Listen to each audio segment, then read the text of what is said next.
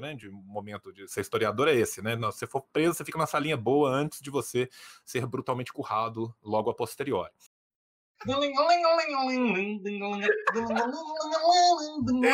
Falta pisadinha.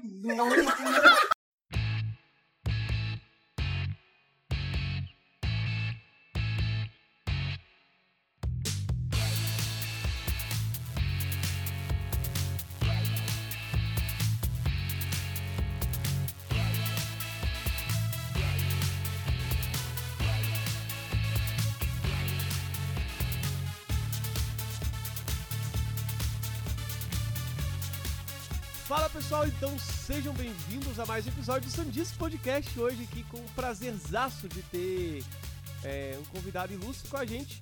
Primeiro aviso é o de sempre, né, pessoal? Lembrando que nós estamos começando esse projeto aí desde outubro e agora a gente está tentando focar mais nesse projeto, dedicar um pouquinho mais das nossas horas e da nossa vida a esse projeto.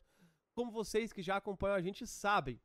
E para isso a gente tem algumas formas de apoio que a gente criou para a gente não só continuar esse projeto, mas para a gente melhorar ele o máximo possível para vocês. Um dos objetivos, inclusive, é comprar, é comprar uma câmera melhorzinha, né, para a gente conseguir ter uma qualidade de imagem um pouquinho melhor. Mas acima de tudo, o que a gente quer mesmo é poder sempre estar tá trazendo a melhor qualidade para vocês, de vídeo, de imagem, de som, e para isso nós criarmos o Padrinho que é basicamente um site onde você pode ajudar a gente a partir de um real, galera. Sabe aquele um real que você gasta ali naquela maquininha caça-níquel? Então, para de jogar no caça-níquel e dá esse um real pra gente. É simples, é, cara, não dá trabalho, rapidão você consegue fazer, é, passar esse real pra gente lá no padrinho. Se você quiser, obviamente, gente, lembrando sempre que é totalmente voluntário e você não precisa também tirar o dinheiro do seu cafezinho, pão de queijo de manhã para isso. Mas pode tirar o dinheiro dos seus pais se for possível, né? É, sim. Principalmente se eles forem de direita e você já aproveita e tira o dinheiro deles, né? E você financia um pouquinho a esquerda aí, porque a esquerda precisa ser mais financiada. Fique à vontade. No mais, lembrando, né, que nós estamos agora transmitindo pela Twitch e pelo YouTube, então se você não segue algum dos dois canais, vá lá, dá aquela força, segue, dá o subscribe no YouTube também, para ajudar a gente a ter um alcance maior. Lembrando que essa, essa semana nós começamos hoje com o João Carvalho, nós teremos amanhã o Brian Riso aqui. Amanhã não, perdão, gente. Oh, na sexta-feira, o Brian Riso. Manda, manda um beijo pro Brian. Adoro o Brian. Na hora. Não, a gente também adora o Brian, né? O é o que a gente sempre fala. Nós estamos recebendo nossos ídolos aqui.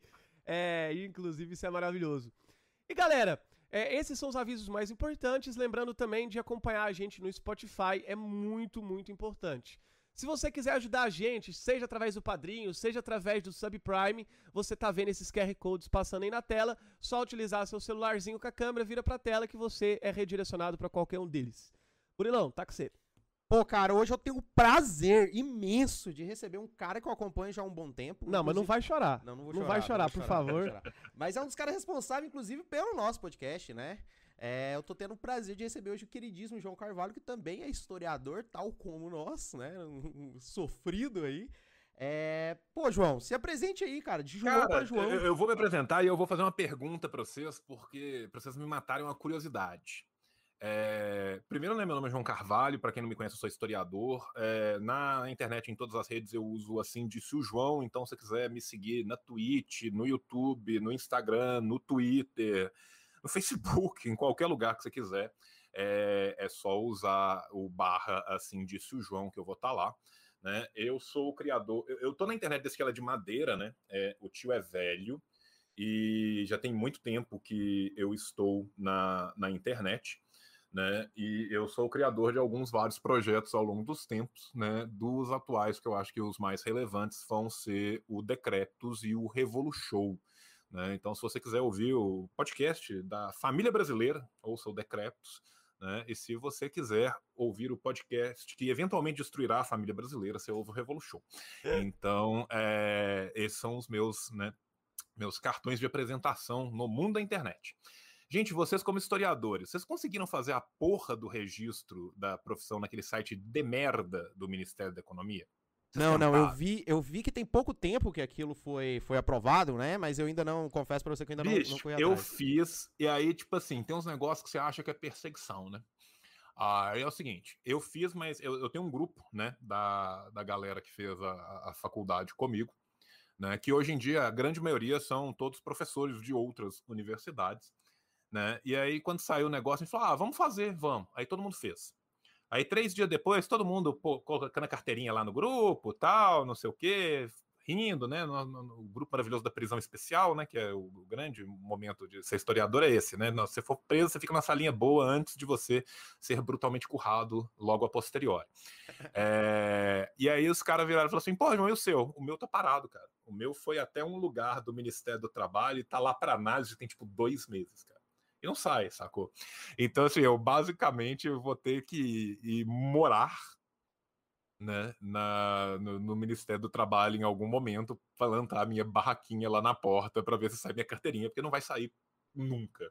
É, esse é o, o, ponto bom agora que historiador é uma profissão, né? Finalmente Sim. Foi, foi, foi eleito aí como uma profissão.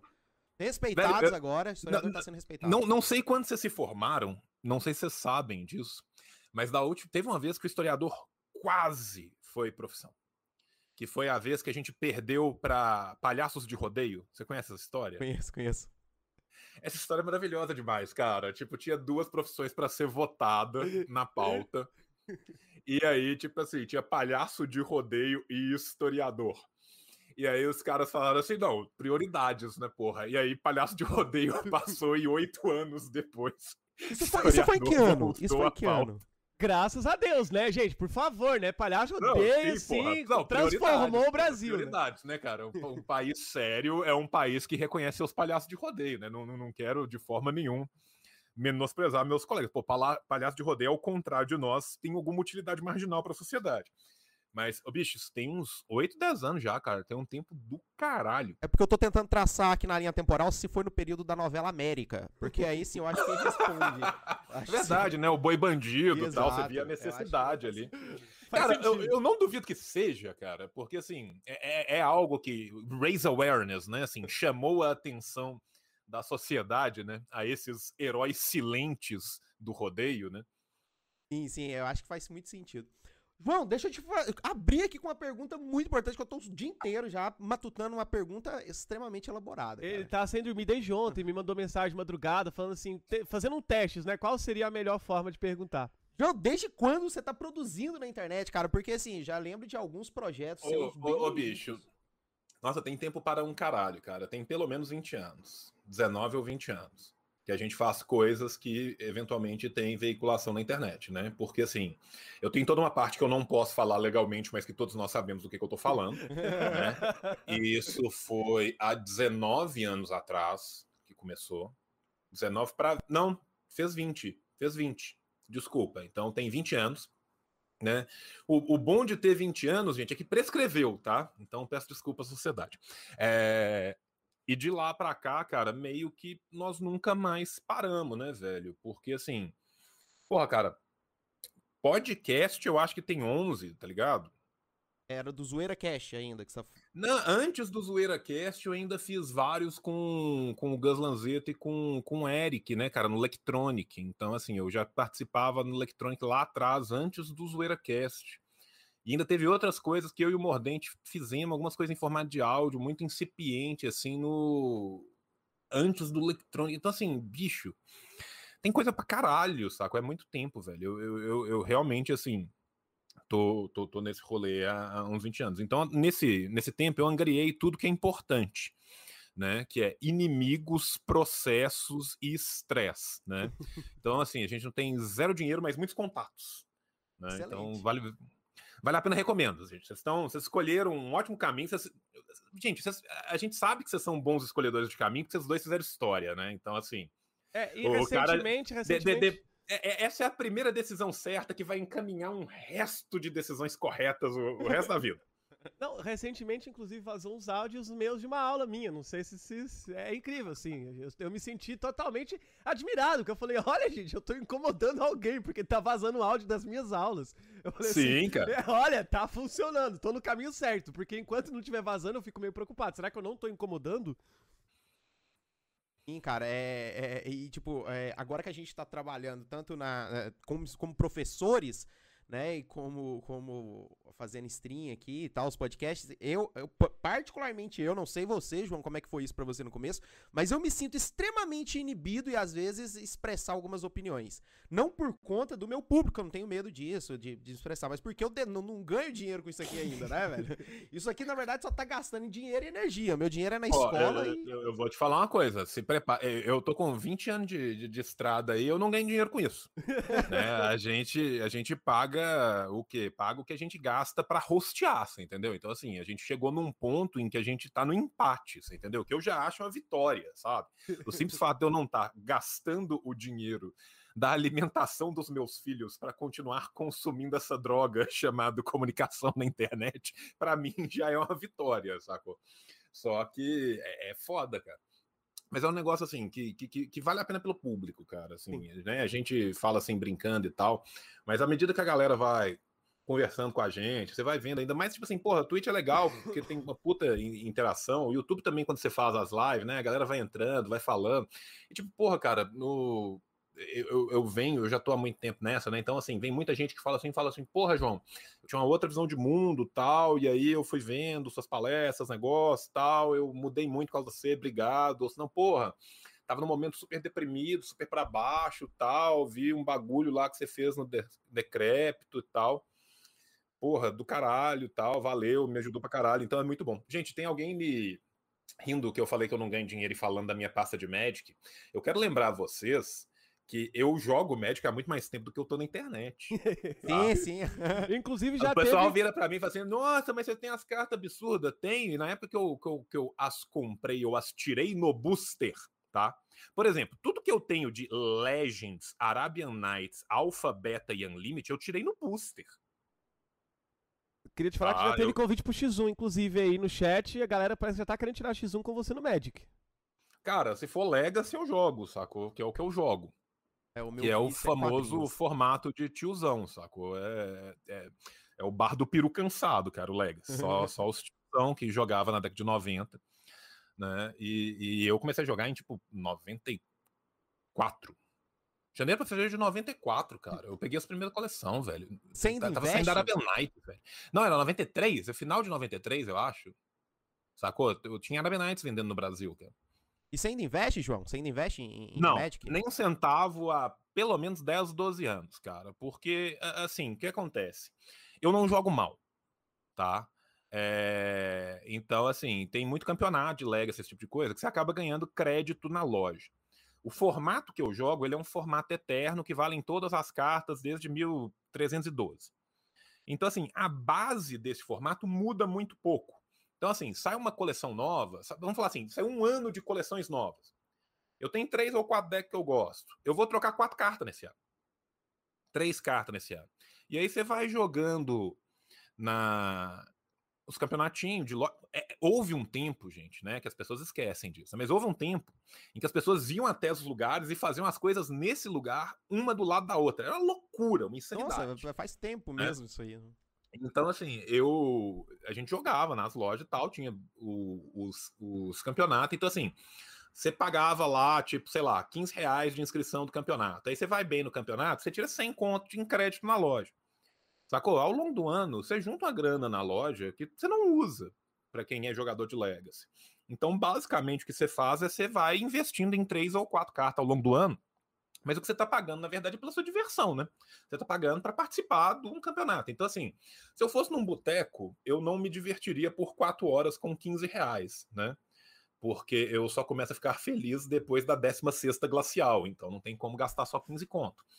E, e aí eu vou no, no, no, na lojinha, sento lá quatro horas com, com, com meus amigos, a gente joga Magic, decepciona nossos pais e o nosso país, né? E sai com créditos na loja. Então, essa alegria. Pô, não tem. Eu só queria falar que já teve um tempo, né, onde você ia no bar e se divertia com 15 reais. Hoje em dia, gente, 15 reais é, não dá nem pra você chegar no bar, né? Porque é só não, transado. Velho, tipo, cara, eu, eu, eu lembro quando eu fazia faculdade, né? na virada do século Alvorada Voraz, que tinha o Bar do Real, cara.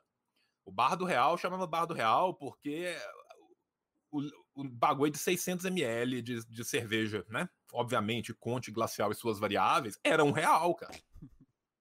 Saudade. Sabe? Então, quando você falava, tipo assim, ontem eu tomei 15 contos de cerveja, você estava dizendo ontem eu tomei 9 litros de cerveja, cara.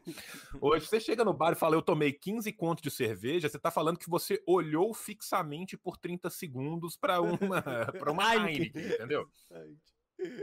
Cara, tá, tá surreal, velho. Não só cerveja, tá tudo surreal, né? Que desgraça. Ah, não. dando- Cara, não- é igual eu falei, você gasta 15 reais só pra chegar no bar, né? Que é o, só o translado. Não, é foda, cara. E, e, assim, infelizmente, a gente só vai descobrir o tanto que hoje está ruim no futuro pela ausência completa, total e restrita de qualquer tipo de análise estatística séria e que é feita sobre isso. Porque só tem análise independente, porque o governo, né, basicamente acabou com toda e qualquer análise. Nós não vamos ter censo, cara. Nós não vamos ter censo, velho. Sabe? Olha o ponto de absurdo que você vai ter. Por que, que você não vai ter censo? Porque se você tiver censo, você vai mostrar a quantidade de pessoa que está em pobreza extrema, você vai mostrar como que a indústria foi ainda mais desindustrializada no Brasil, você vai mostrar como que está acontecendo o êxodo rural por causa disso, você vai mostrar várias coisas que não querem que se mostre. Então, assim, a- o custo de vida real do brasileiro ele é muito maior a, a subida dele do que o mensurado, cara. Até porque, tipo assim, nós estamos numa sociedade de subemprego e informalidade. A esmagadora maioria das pessoas estão no subemprego na informalidade. Apesar de todos os pesares, apesar de todos os perrengues, nós que ainda temos um emprego, ainda estamos no luz na frente, sacou? Assim, e, e o que as pessoas não conseguem ver muitas vezes é que nós estamos muito mais próximos das populações que estão morando na rua do que nós estamos próximos de a qualquer momento subir para uma classe qualquer que não seja nossa. Sabe? Qualquer um de nós, maioria de nós esmagadora. Perdeu o emprego, ah, mas eu recebo um puta salário, eu tiro um salário de 10 pau, 15 pau, 20 pau. A diferença sua, então, são meses, meu amigo. A diferença é que se você ficar desempregado, em vez de ir morar na rua em três meses, em vez de morar na rua em uma semana, em vez de morar na rua em um mês, você vai morar na rua em um ano. Essa é a diferença, sacou? E, e a tendência marginal é de piorar. Mas assim, é essa época que a gente pegou de balança cambial artificialmente favorável, né? Porque nós somos historiador aqui, nós temos que lembrar que o real só se manteve o real nessa época linda que a gente tem os prints do Jornal Nacional, né? O um real, um dólar vale 84 centavos de real. Todo mundo lembra desse print com o seu Sim, coração demais. na mão. Isso só aconteceu porque o Brasil literalmente queimou toda e qualquer reserva que ele tinha, em vez de fazer qualquer investimento produtivo, para poder jogar na cara do Menem, que a gente era ainda mais neoliberal do que o Menem. Isso foi uma disputa entre o Brasil e a Argentina para ver qual corno neoliberal iria sambar mais gostoso quando chegasse na pica do, do, do Satanás no inferno. Então, assim, a, a, a verdade é, é que nós pegamos país nessa época tinha, né? E o que, que a gente devia ter feito? A gente devia ter feito uma puta de uma moratória e falar assim: vamos pagar porra nenhuma e ter feito a industrialização do país. Fez isso, não fez. Né? O que, que a gente fez? A gente pegou isso e falou assim: durante três semanas nós vamos tirar foto pra caralho, naquela época com as nossas Kodaks de 24 poses o, fil o filme, para poder colocar na parede, virar para os Estados Unidos e falar assim: ó, olha aí, ó, olha o Jornal Nacional aí, ó. O meu dinheiro vale muito mais que o seu. Chupa, filha da puta. É isso. Foi, foi, foi isso que a gente fez. Né? Como, como, como era de se imaginar, deu muito certo. Deu, tá? A gente tá vendo as consequências positivas aí desse período, né? E, e, Exatamente. É, é só olhar pela janela e ver os carros voando, né? gente? assim, é... E a única pessoa que de fato no Brasil queria o dólar mais alto, o real mais alto que o dólar era o FHC, né? Porque toda grande capital brasileira estava torcendo, estava jogando lenha para poder o fogo queimar mais rápido ainda e o real desvalorizar Sim. Vertiginosamente, né? Porque como que eu vou vender meus produtos para os Estados Unidos se o real está mais caro, né, minha gente? Não dá. Vamos baixar essa merda aí porque tá muito caro. Não, cara, é, é, é, um, é um lindo show de horrores, né? Assim, é um, é um bagulho que foi. E, e, é foda, cara. Isso é, é, nessas horas que eu pago um pau pro caralho, pro pessoal que não é nem de contemporânea, que é aquele pessoal de história momentânea, história presente. História tal. do, do, do passado presente e tal. Porque, tipo, velho, os caras têm que lembrar as pessoas, porque é mais difícil o sujeito se lembrar do que aconteceu em 1996 do que ele se lembrar do que aconteceu nas pirâmides sabe? É, é, é, é, um negócio de louco, assim. A, a, memória de curto prazo, ela simplesmente ela vai embora historicamente. Tanto que, né? Essa semana a gente teve a republicação, porém velho, de uma foto de 1978, que é Lula e FHC juntos. Né? E aí tá todo mundo batendo palma, achando a coisa mais linda do mundo, como se isso nunca tivesse acontecido antes, gente. Sabe, assim, é, é, nessa hora que vocês ficam pensando assim, por que, que o historiador sempre tá com a cara fechada? Porque a gente tem 32 micro AVCs por dia, a cada vez que as pessoas comemoram como se não tivesse acontecendo algo que já aconteceu, ou quando as pessoas se recusam terminantemente a aprender com qualquer coisa do passado. E isso para o historiador acontece milhões de vezes por dia, cara. É, é, é terrível.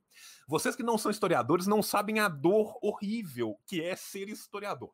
Você passa cada raiva que as outras pessoas não passam, as pessoas não entendem por que, que você está passando a raiva que você está passando. Mas você passa. E, e, a verdade é que está foda, né? Porém, dentro de, dentro de muito em pouco tempo, ao que tudo indica, deixaremos de comer fezes líquidas para comer linda bosta com chantilly. Né? É, então, e granulados ali, envoltos. Granulado, é. vai ser lindo, vai ser lindo. Ô, João, deixa eu te fazer uma pergunta aqui, cara, que ontem, ontem à noite eu estava dando uma vasculhada na internet, aí eu achei alguns vídeos aí. Bicho. Mas calma, calma. Não, é só coisa boa. Assim. De noite procurando coisa na internet com medo. Não, mas é, cara, é isso, né? É, é a cena do brasileiro. Igual o Black Jay 1959 colocou ali no chat, né? Uber de dia e OnlyFans à noite. Entre um e outro é bolo de pote. Tá certo. Cara, e eu queria te perguntar uma coisa, mano. Eu vi um vídeo seu na numa ocupação, acho que acredito eu que da UFMG, em que sim, você sim. está dando. E tá, inclusive, você tem. Eu, é uma coisa que eu queria falar aqui, que você tá com um podcast solo agora, né? Que eu, assim, disse o João, é isso mesmo, né? Sim, é, o que, que eu faço, cara? Eu tô pegando os vídeos que eu tô fazendo no, no canal de YouTube e tô ripando os áudios, soltando em formato de podcast em todos os agregadores, porque teve muita gente que me pediu que falou o seguinte, João, meu plano celular às vezes não cobre YouTube, meu plano celular não cobre vídeo, sacou? E aí cobre áudio. E é muito mais fácil para mim ouvir o áudio, porque gasta muito menos banda, e eu posso ouvir quando eu estou trabalhando, eu posso ouvir fazendo mil coisas. Então o que, que eu fiz? Eu estou pegando tudo que eu faço, estou ripando o áudio e estou soltando. Inclusive, eu estou é, devendo, né? Alguns episódios aí para trás eu tenho que fazer isso. E, e aí o que, que eu fiz? Eu peguei Primeiro eu tentei juntar todos os vídeos que eu tinha feito no, no, num canal só para facilitar até para as pessoas achar. E aí depois o segundo passo foi transformar isso em áudio também. Aí agora eu tenho um terceiro passo, que é pegar as coisas que eu estou fazendo na Twitch, que eu comecei a fazer Twitch essa semana, para jogar para o YouTube, para depois ripar tudo para áudio também. Porque a ideia é espalhar, cara. A gente faz um negócio, é basicamente para espalhar. Né? Então, assim, a gente tá, tá, tá, levando alguma coisa que a gente considera digna de ser levada. Vocês estão fumando demais, eu não aguento, não. Vocês vão me esperar que eu vou pegar um cigarro. fica à vontade, João, fica à vontade. Meus queridos, eu quero aproveitar o público aí do João que tá aí tá? Eu quero pedir vocês, por favor, sigam lá o Sandice lá no Instagram. A gente tá aí com a lista maravilhosa de convidados para esse mês que vem. Tem Braia quinta-feira, vou falar o outro. Tem Leila Germano agora, também semana que vem. minha mãe então, me ligar e falar que eu tô fumando na Twitch, a culpa é de vocês. Olha, tá? eu vou falar uma coisa, mãe, você tá vendo? O João tá fumando também, então... Eu só queria falar então, que a minha mãe tá aqui do lado, vou, é pior vou, ainda. Vou fumar também, entendeu? Minha mãe tá fumando aqui do lado. Minha mãe tá fumando aqui do lado, então acho que ela não vai encher o saco. é, e o pessoal da Twitch, é, alguém manda uma exclamação convidado aí, pessoal. Também, para quem ainda não acompanha o João, seguir acompanhando o João pelas redes sociais. É só e se não tá acompanhando ah, o João, legal, lê do engano, lê do erro que você tá cometendo aí, cara. Humor. Aí, ó, até eu vou mandar uma exclamação convidada. É, aí, ó. Olha só, se vocês oh, gostam de história, humor duvidoso. Demais, gente, que gentil. É, a gente tava falando sobre OnlyFans? Não, OnlyFans não. Isso aí é outro, é ah, outro ah, tá. projeto. e aí, João, eu vi que você pesquisa Mesopotâmia também, cara. O que, que é isso, cara? Pra onde, Sim, como, que, o que bicho, te levou é, a esse caminho, é, cara? É, é aquela coisa, cara. Meu, meu, meu caminho na história é o desculpa, eu era novo. Como é que aconteceu? É, eu comecei, na verdade, por Mesopotâmia. Meu primeiro trabalho registrado, se alguém for no meu Lattes e for procurar qual que é o trabalho mais antigo que está registrado no meu Lattes, vocês vão ver que é a descida de Nana ao submundo e a formação do etos heróico na Suméria. Que eu apresentei num. Cara, foi num congresso internacional da da SBEC com a, com a Internacional de, de Clássicas lá em Ouro Preto que teve. Puta congresso, inclusive, muito divertido. E aí o que, que rolou? De lá para cá, a gente não tinha orientador na, na UFMG para Mesopotâmia, porque o nosso professor, que era um puta professor, José Antônio Dabdab Trabulsi, não sei se vocês já ouviram falar do Dabdab, Dabdab era um cara muito famoso na área de antiga, principalmente em Grécia. Quem mexe com sim, Grécia... Sim, a Ana costuma... Teresa falou sobre ele uma vez, uma professora nossa. É, cara, ele, ele é muito bom mesmo, assim. Só que ele era o cara de Grécia, entendeu? Então, assim, ele orientava Grécia, sacou? Ele não orientava... Ele orientava Roma dando uma ajudinha, mas para trás, cara, a Antiguidade Oriental não era com ele. Então não tinha gente lá na Antiguidade Oriental. O que, que eu fiz? Eu fui para minha segunda paixão, que era medieval. Aí, quando eu comecei a fazer medieval, meu orientador na federal aqui saiu para ser, ser adjunto na USP, porque ele estava na federal, naqueles contratos horrorosos que você bota o cara para fazer aquele PhD que aquele pós-doutorado que, né, não é pós-doutorado, que você está basicamente contratando ele para dar umas aulas aqui para lá porque está sem professor, e aí você não abre o contrato, não abre o concurso, não abre porra nenhuma, e ele estava sendo enrolado na federal aqui de Minas, abrir o concurso da USP, e ele falou assim, ah, foda-se, vou tentar, e passou, o cara era monstro, foi para lá, Marcelo. O Marcelo é professor lá da USP há 20 anos, né? E puta professor. Aí eu perdi meu orientador. Aí, beleza. Aí, quando eu estava no sétimo semestre para formar, entrou a Adriana Vidotti aqui, que hoje é professora na Federal de Goiás, porque ela era de Goiás, tal, abriu aqui, ela veio para fazer, quando abriu a UFG, ela voltou. Só que ela mexia com uma outra área totalmente nada a ver. Eu mexia com com Diabo, Reforma e Fim do Mundo no século XII, né? O meu, meu tra... eu trabalhei com elucidários do, do Honório Augusto Dunenses, e aí é, ela mexia com questões jurídicas na Espanha cinco séculos antes, entendeu? Então, assim, ela fez o favor, fez a gentileza tal. Aí fui fazer mestrado, falei, não, já que mestrado pelo menos eu consigo escolher, vou tentar algum lugar que eu consiga. Fiz meu mestrado na USP, fiz meu mestrado em São Paulo. Fiz mestrado na USP em medieval, fiz com o Nogueira, com o Carlinhos, que é o especialista em diabo, né? Então, como eu trabalhava com diabo, também figura diabo, fui direto pro, pro Carlinho, porque, né, o satanismo é necessário para galgar a noite extrema. E aí fui fazer mestrado em medieval. Quando eu estava no final do mestrado medieval, eu estava, obviamente, como todo mundo que era bolsista, gente, eu vivia na USP com R$ 1.100 por mês, que eles demoravam três meses para pagar. Eu pagava 800 de aluguel, cara. Eu fazia milhões de bico, bico de tradução. Eu fazia bico de tradução para capa de filme pornô, cara, para poder pagar as contas. Era um negócio de louco, assim, sacou?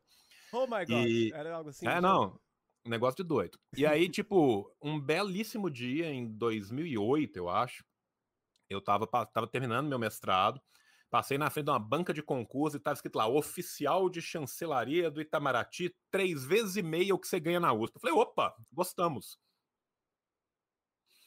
Fiz o concurso na cara e na coragem, passei de sorte e fui para Itamaraty. Aí eu fui para Brasília, Brasília eu fundei o sindicato do Itamaraty, chamando a primeira greve internacional da história do Itamaraty, as pessoas me adoravam lá e me mandaram para Belo Horizonte, tanto que elas gostavam de mim lá.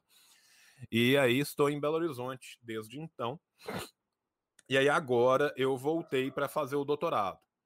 Aí, quando eu voltei para fazer o doutorado, né, nesse meio período todo, eu sempre mexi com, com, com política, com tal, com militância. Aí eu falei, não, vou fazer alguma coisa mais próximo das coisas que eu, que eu, que eu estudo né, agora. Aí, primeiro, eu decidi fazer Suméria. Deixa eu contar o caso. É, esse caso é, é, engraçado e triste. É engraçado porque é triste, é triste porque é verdade. É, o que aconteceu? Na federal, quando eu formei, eu não formei só em história, eu fiz história e letras clássicas, latim e grego antigo. Aí, beleza. Terminou tal, e eu aprendi paleobabilônico sozinho. Eu sou autodidata de, de paleobabilônico. Caralho. Aí eu ficava em casa, fazendo, lendo minhas coisas, fazendo minhas tradução. E aí o Jacinto, né, Jacinto Lins Brandão, um dos maiores intelectuais que o Brasil já teve, de longe. O cara é um monstro. Ele era professor de grego, ele foi meu professor de grego, inclusive, na graduação. E ele começou a mexer com, com literatura acadiana, sumero-acadiana. E aí eu fui procurar o Jacinto, né? E aí, beleza, construí todo um projeto, meu projeto bonitinho. Eu ia traduzir o Atrahasis inteiro, o poema do Super Sábio que é a primeira narrativa de dilúvio da história. E eu ia comparar ele com as narrativas de dilúvio caldeias posteriores para mostrar como elas são uma cópia barata do Atrahasis. Suméria na veia, caldeia na cadeia.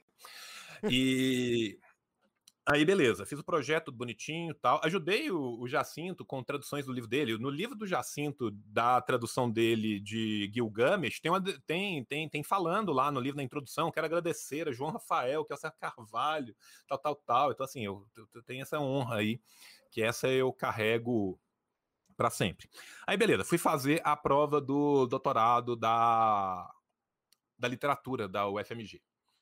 Ah, a prova era um trecho. Você tinha que escolher ou Grécia, ou Roma, ou medieval. Como eu era de medieval anteriormente, eu achei sacanagem eu escolher medieval para propor um trabalho em Suméria. Eu achei que era lógico que eu tinha que escolher o mais próximo. Então o que, que eu fiz? Eu fiz a prova em grego. A prova era um trecho em grego antigo, você tinha que comentar, traduzir, comentar e tal. Aí, beleza. Fiz a prova, não passei. Me deram 52 na prova. Eu falei que estranho, minha tradução tá errada. Não, a tradução tá toda certa. Nós discordamos do autor que você usou como comentarista. Ok, beleza. O Brasil deixou de ter um cara que sabe paleobabilônico se formando na área para fazer um projeto inédito que nunca teve na Federal de Minas Gerais, porque eu fui forçado a fazer uma prova de Grécia, aonde o cara não falou que eu estava errado, ele falou que ele discorda do autor que eu usei para comentar um texto de Solon. É, é, eu Tá? E acho isso é academia, gente. aí mesmo, Vocês que estão se perguntando o que, que é academia, academia é isso. Tá? Academia é você virar para o cara e falar assim: não, nós preferimos que você campine, capine esse lote aqui, carpe esse lote aqui, do que usar os anos que você desperdiçou para aprender essa porra dessa língua morta que você mais seis falam na América do Sul, porque nós discordamos do comentarista que você citou no seu texto de solo. Então fica aqui, né, meu, meu grande abraço a esse sujeito que permitiu que eu faça meu doutorado sobre Fanon, Ho Chi Minh e Mao Zedong. Porque aí eu falei, né, não vai dar, não vou ficar descobrindo qual comentarista gosta ou não gosta, pau no cu. Desculpa, não pode falar isso na Twitch. É, né? E aí eu fui fui caçar meus rumos. Aí eu fui para voltei para história, o Bom Filho a casa volta. Fiz a entrada e tô fazendo meu doutorado em história. Então, assim, esse é meu périplo muito louco por, por, por toda a história da humanidade, onde eu comecei 26 séculos antes de Cristo e faço um doutorado sobre a década de 60. Você é conhece o João Alberto? Então, com certeza, com certeza. É, o João Alberto, ele dá aula pra gente em um dos melhores. Em uma diversas disciplinas, porque Sim. o cara pode dar aula de diversas Porque, disciplinas. literalmente. Eu acho que o João Alberto ele deve ser um dos- uma das pessoas que eu conheço que mais deve ter uma enciclopédia na cabeça. Porque se você perguntar se ele já leu de cabo a rabo todos os livros que a esquerda brasileira compôs, provavelmente ele é um dos poucos caras do Brasil que com certeza já leu todos e sabe parafrasear alguns deles caso seja Sim. necessário. É, ele é muito. Ele trabalha muito com o Franz Fanon com a gente na. na... Seria pra ser uma história da África, mas acaba sendo uma historiografia da África, porque você sabe como é que funciona, como você falou, a academicismo brasileiro. É difícil. É, isso mostra, né, essa história aí mostra um pouquinho do amargo do historiador, né? Aqui, principalmente Sim. aqui no Brasil. É, isso é só um- um- uma amostra que a gente tá tendo aqui, porque eu acho que dentro da- do, do ciclo de historiadores a gente ouve essas histórias aí a rodo, né? Não, cara, mas essas histórias são as histórias mais comuns de todas, cara. São as histórias mais comuns de todas, sacou? E, e essa polimateia do historiador, muitas vezes é isso. O cara corre para um lado, não tem, corre para outro lado, não tem, corre para o terceiro lado, não tem. Bicho, é só você pensar, o Ciro Flamarion Cardoso, né, cara? Tipo, pô, puta cara foda, um monstro enciclopédico também. O Ciro tinha, se eu não me engano, o doutorado do Ciro era sobre economia canavieira na Guiana. E ele traduzia em cópita, em hierático e hieróglifo. Né? Então, assim, o maluco saiu da Guiana para o Egito Antigo para a historiografia contemporânea. Morreu, escreve... Morreu batalhando pelo marxismo na historiografia contemporânea. Então, assim, é, é- é isso, cara. É, é isso que segue, serve o- os historiadores, cara. É, cara. Serve pra eu- sofrer. Por que, que todo historiador é barbudo? Porque depois de um tempo você simplesmente para de se importar. Você entendeu? Não é porque a gente acha que a barba é bonita. Não, é que a gente simplesmente para de se importar. Você entendeu? Você fala assim, nada mais faz sentido, nada importa. A minha, de repente, ficou branca também. Eu acordei um dia com ela branca, né? Deve ser de tanto estresse. é, o Rubem ele cuida da barbinha dele, pintou ela de branca, tá querendo irritar na internet aí. O Felipe Neto invertido aí. Seu cu, vai. É, Mas assim, cara, é, eu, eu acho engraçado porque hoje eu tava com outro historiador, né, na sala dos professores. E aí tinha um outro professor, né, de exatas lá com a gente e ele perguntou pra gente, né, por que, que você fica tão estressado? Por que, é que vocês estão tão estressados? Nossa, Rubem, parece que você tá estressado o tempo todo. A gente, às vezes, vai conversar um negócio e parece que você tá estressado. E eu falei assim, não é que eu tô estressado, é meio que um síndrome de Hulk que o historiador, a, a, a, que o historiador absorve, né? Não é que eu estou estressado, eu já sou estressado o tempo todo, só que tem umas horas que extravasa, né? Cara... É, é, tipo isso, cara. É o Brasil nos obriga a beber, você entendeu? É, a historiografia e a história, elas nos obrigam a beber constantemente, cara. É, é, é isso. Ela destrói. É, destrói, cara. Destrói. Simplesmente destrói. Simplesmente destrói. Destrói o ser humano. A história destrói o ser humano. Você é jovem que tá vendo e falando assim, porra, que massa, os caras estudam outras coisas legal, sabe coisa pra caralho do passado, tal, não sei o quê. Bicho, qual que é o custo disso? É a nossa alma, você entendeu? Então, assim, é, é isso. Você vinha preparado. É, cara, eu. E, João, como é que você consegue relacionar o seu ofício, ofício de historiador, né? Vamos invocar Mark Blog aqui, com o seu humor extremamente duvidoso, ácido? Sim. Você já teve julgamentos em relação a isso? Porque você é uma das já. pessoas, porque meu humor também é extremamente duvidoso, um humor sádico às vezes, um pouco mórbido. Então eu tenho medo, tipo, cara, o que, que esse cara, professor é, tá falando? É aquela aí? coisa, né? Nessa longa estrada da vida, né? Onde vou cantando e não posso parar, já houve um momento onde eu fui o cofundador de um, de um lindo projetinho de humor na internet chamado Satirismo. Talvez quem seja mais velho se lembre das coisas do satirismo que eu, que eu, que eu guardo com uma cadeirinha de balanço no meu coração. Tempos mais simples. E o lema que a gente usava no, no satirismo era literalmente o castiga-te ridendo mores, né? O, o, que é usar o humor para castigar a moral, que é exatamente essa função política e paidêutica do humor do riso. Leiam Bakhtin, jovem, se você quiser entender isso melhor. Né? Inclusive, recomendo que vocês voltem um pouco na Idade Média, leiam um dos romances mais gostosos de todos os tempos, Garganta e Pantagruel. Vocês vão entender como que o humor castiga o o, como que o humor castiga os humores, né? Como que ele castiga a moral, como que ele castiga a, a, a política como um todo, assim. E, e para mim sempre foi muito, muito claro e muito patente que uma vez que eu sou morto por dentro, a melhor forma de eu comunicar a minha putidão é por meio do humor. Então, assim, eu, eu sempre usei essa ideia, né? De usar o humor para tornar mais leves as coisas que não são leves, sabe? Então, assim, eu, eu acho que você consegue falar de coisas que são muito pesadas e passar, veicular uma mensagem que é muito pesada, sem trazer a pessoa para tristeza, né? O que a gente quer é aquela coisa, né? É, que, que, que a realidade não te entristeça, que ela te radicalize.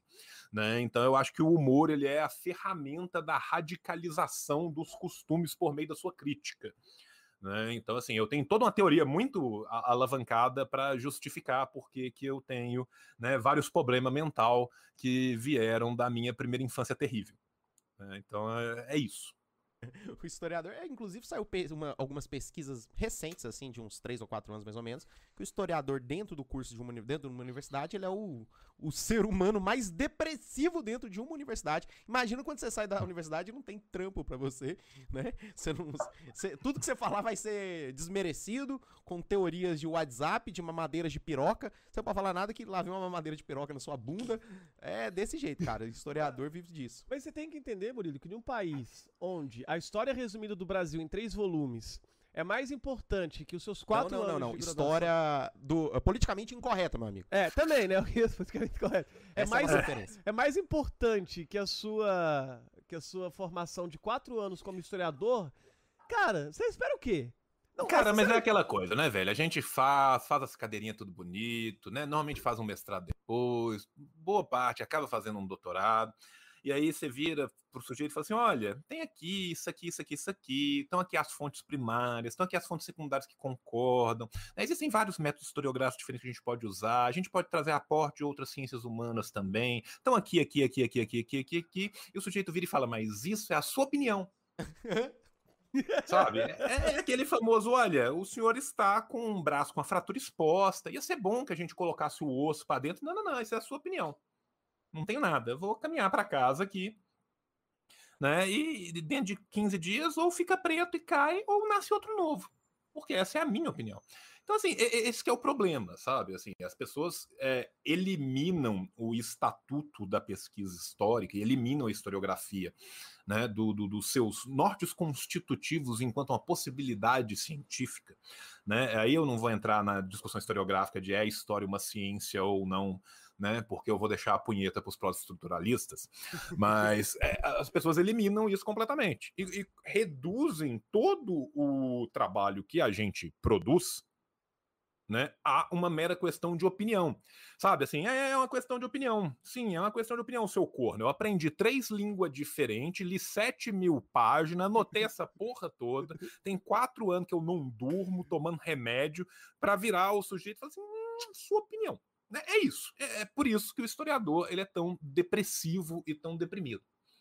Mas a gente sabe que isso é uma coisa real do Brasil, porque não é só na história, né? Porque ontem na CPI a gente viu, inclusive, que a Mia Khalifa, assim, além de uma excelente física, ela também serve para dar pareceres sobre a cloroquina. Eu tô na... Nossa, cara. Eu tô não, na expectativa. A, a, eu quero ver a Mia Khalifa, a Mia Khalifa sendo, sendo, sendo convocada para participar da CPI, cara. Eu quero ver esse dia.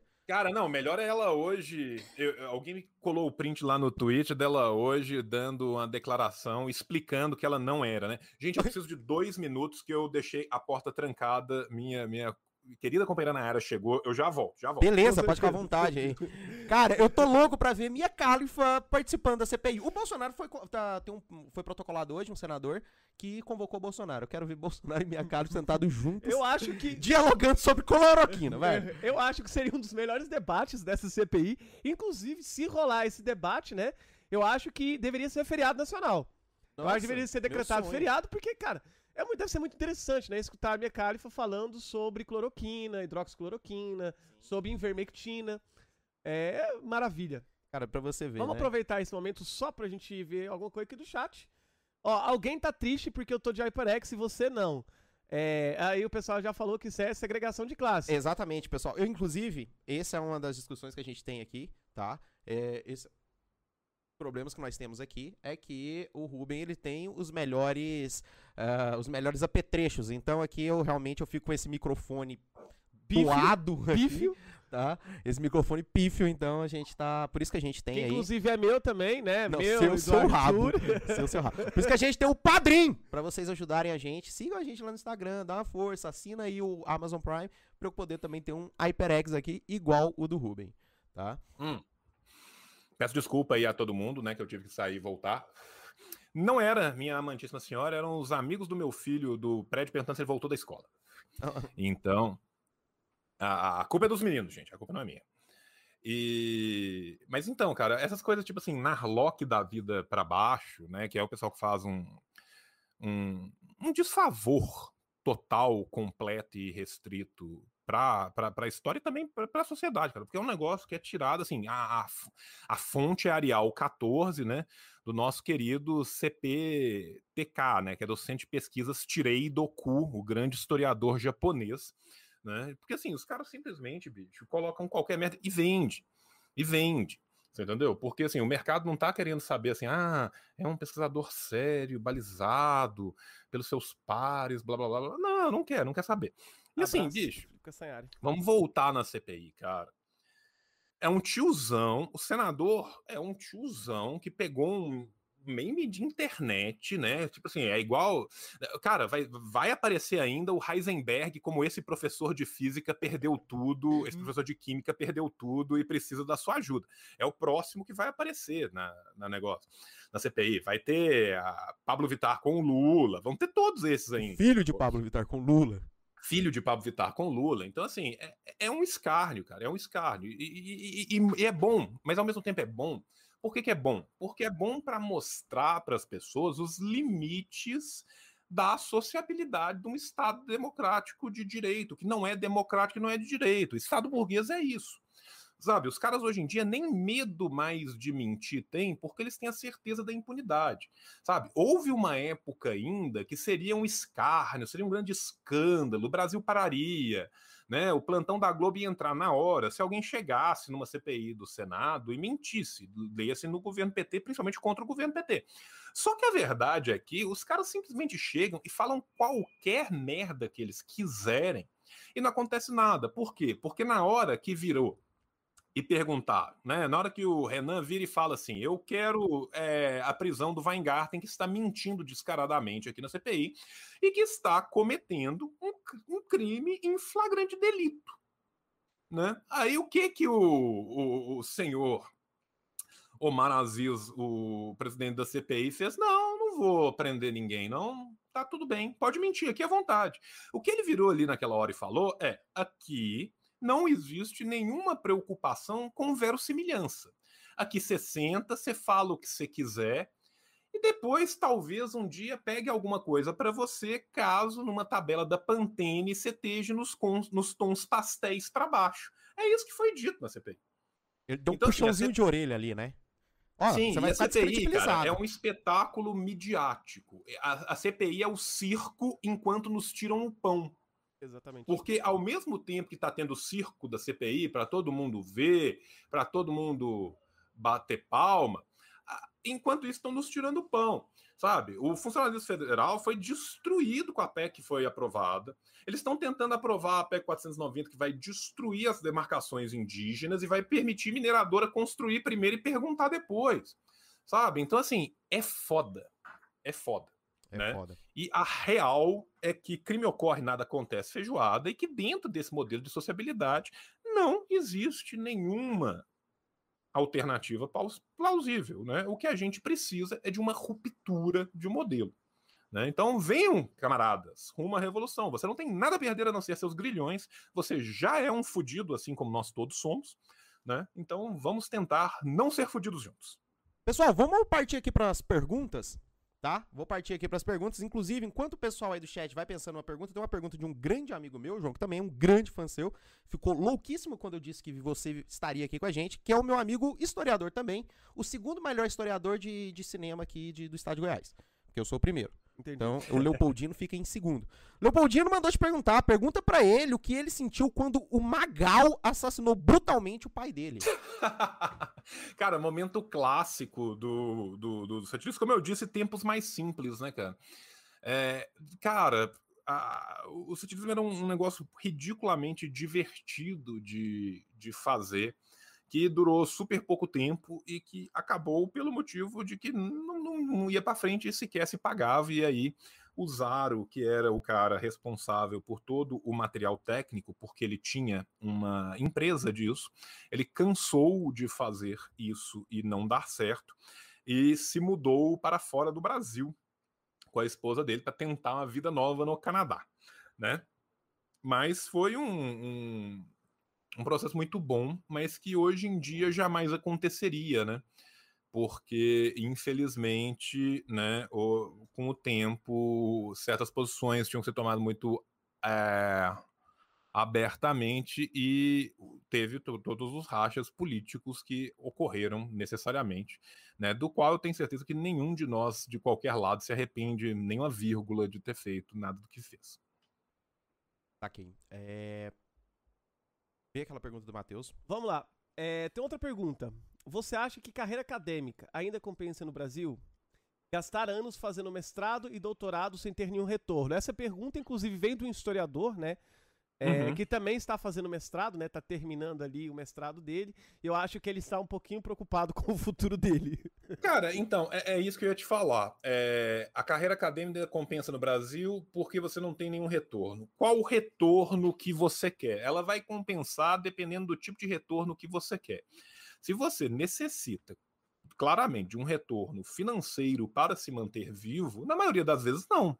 Não compensa no Brasil às vezes, e nossos profissionais são absurdamente bem informados, isso vai compensar fora em algum outro lugar o que a gente tem hoje em dia de brasileiro que pega vaga à torta e à direita, para cima e para baixo, em tudo quanto é lugar do mundo. Brasileiro que depois vai pegar bolsa na, na, Alemanha, na Inglaterra, em qualquer lugar, tem muito. Por quê? Porque nossos profissionais são ridiculamente bem formados. Nós temos uma estrutura de formação nas universidades, institutos federais de ensino, que é excelente no terceiro grau.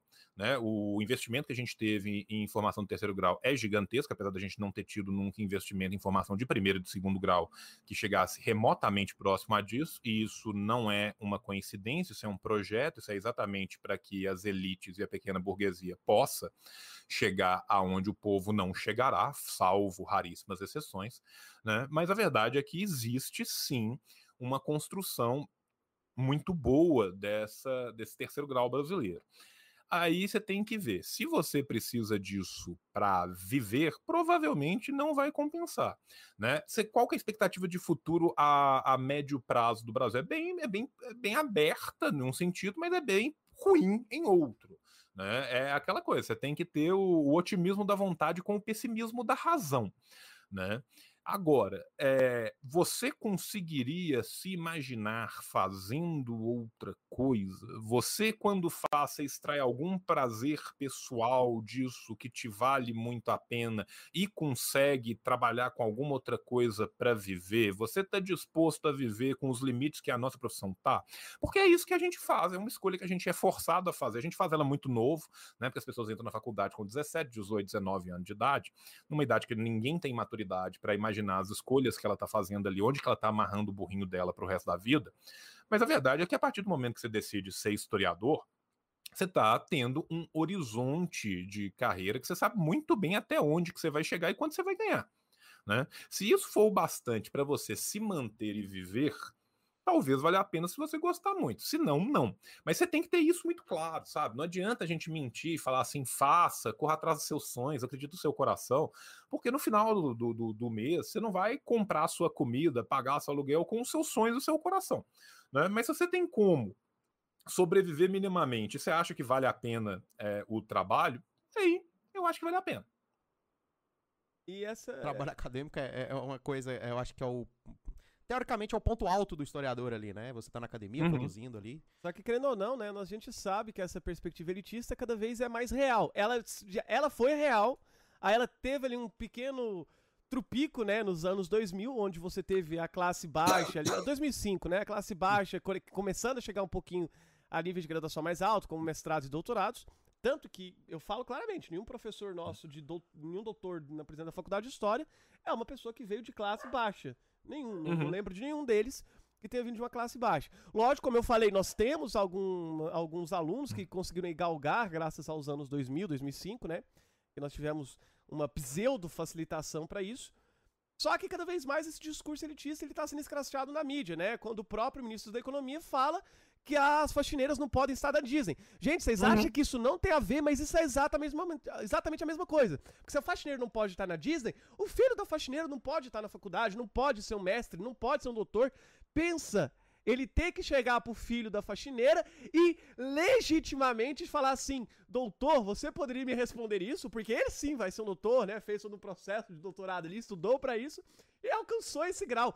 Pensa a humilhação que vai ser, né, pro dono da senzala poder chegar. É exatamente isso, cara. E assim, e é tão triste, cara, porque assim, o que nos incomoda, né, nós, esquerda revolucionária, do que foram os governos PT, não é o que o governo PT conseguiu de bom, é o tanto que deixou, optou de ao longo da história de fazer que podia ter feito muito mais. A gente tem que lembrar que essas pessoas foram inseridas dentro da sociedade simplesmente pelo prisma do consumo.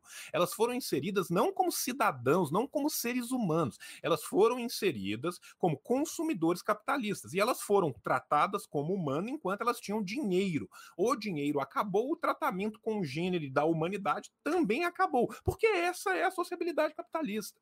E isso foi uma escolha de média a longa duração do PT, que ele começou a tomar essa escolha lá no começo da década de 90, quando ele começou a limar cada um dos quadros revolucionários dentro dele, quando ele deixou de lutar por pautas máximas para se contentar por pautas mínimas. Tá? Então, assim, a social-democracia é um engodo, ela é um engodo, mas ela é um engodo muito melhor do que o fascismo. Né? Isso, é, isso é uma questão óbvia, lógico. A gente não está falando que um governo Lula seria pior do que um governo Bolsonaro. Jamais será. Vai ser, seria, foi infinitamente melhor, e se acontecer de novo, será infinitamente melhor. O que nós estamos falando é que é o bastante.